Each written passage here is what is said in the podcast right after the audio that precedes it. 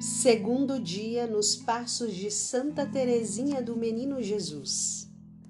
Mais do que nunca, compreendo que os menores acontecimentos de nossa vida são conduzidos por Deus. É Ele quem nos faz desejar e quem realiza nossos desejos. Meditemos.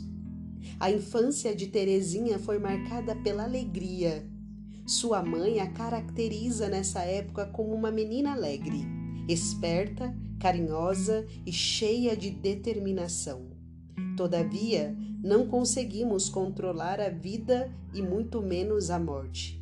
Assim, quando Terezinha estava com quatro anos, sua querida mãe faleceu de câncer. Aos quatro anos de idade, a vivência das dores e sofrimentos pelos quais sua mãe passava marcou profundamente a vida de Terezinha por longos anos.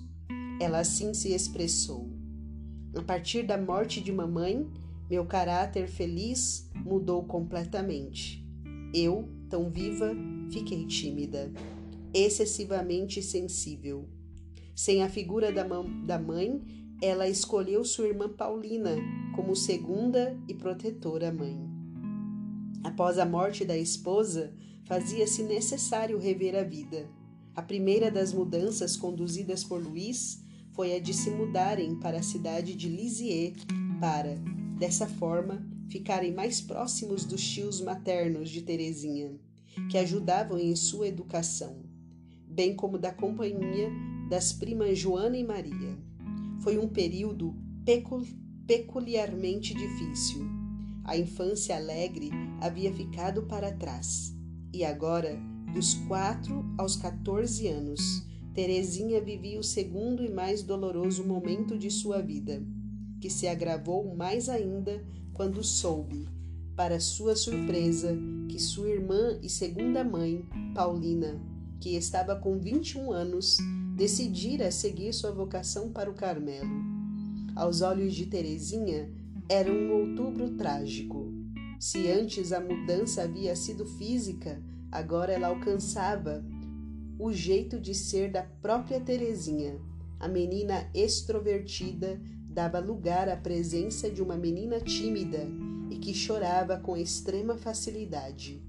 Ao perder a figura materna protetora, afundou-se numa terrível doença psicossomática. Foram quase dois meses de provação e foi curada através da intercessão de Nossa Senhora.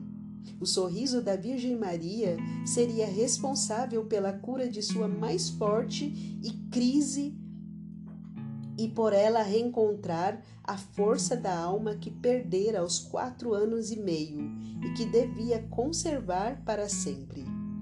Até os oito anos e meio, Terezinha havia estudado em sua própria casa, monitorada pelas irmãs Maria e Paulina. Nessa época, corria o ano de 1881, mais precisamente outubro. Ela vai morar e estudar num pensionato mantido pelas monjas beneditinas na abadia de Notre-Dame do Pré. Sairá do pensionato aos 13 anos e considerará que foram cinco anos mais tristes de sua vida. Havia nela um sentimento muito forte de que se encontrava deslocada e que aquele definitivamente não era seu mundo. Após deixar a abadia, Terezinha continuou seus estudos com aulas semanais com uma professora particular chamada Papiné. Oremos. Dá-me, ó Deus, o ardor de um apóstolo e toque em meus lábios para proclamar seu santo nome. Dai-me, ó Deus, o ardor de um apóstolo. Quero escolher o apóstolo São Paulo para rezarmos juntos.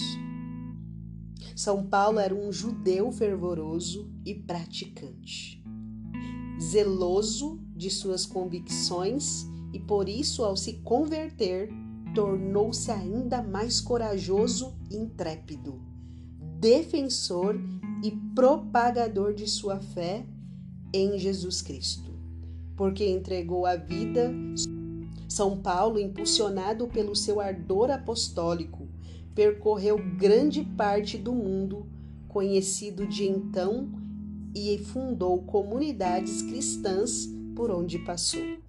Prova disso são as cartas que escreveu. Em determinadas circunstâncias, a essas comunidades e a seus fiéis colaboradores do Evangelho. Em Atos dos Apóstolos, no capítulo 9, vamos ver o relato de sua vocação e, consequentemente, da missão que lhe foi dada pelo próprio Jesus, como ele diz no início de suas cartas, chamado a ser apóstolo de Jesus Cristo por vontade de Deus. Rezemos, rezemos com a conversão de São Paulo e pedir a intercessão dele, para que possamos sim, verdadeiramente, ter este ardor e não ter medo de proclamar o nome de Jesus Cristo.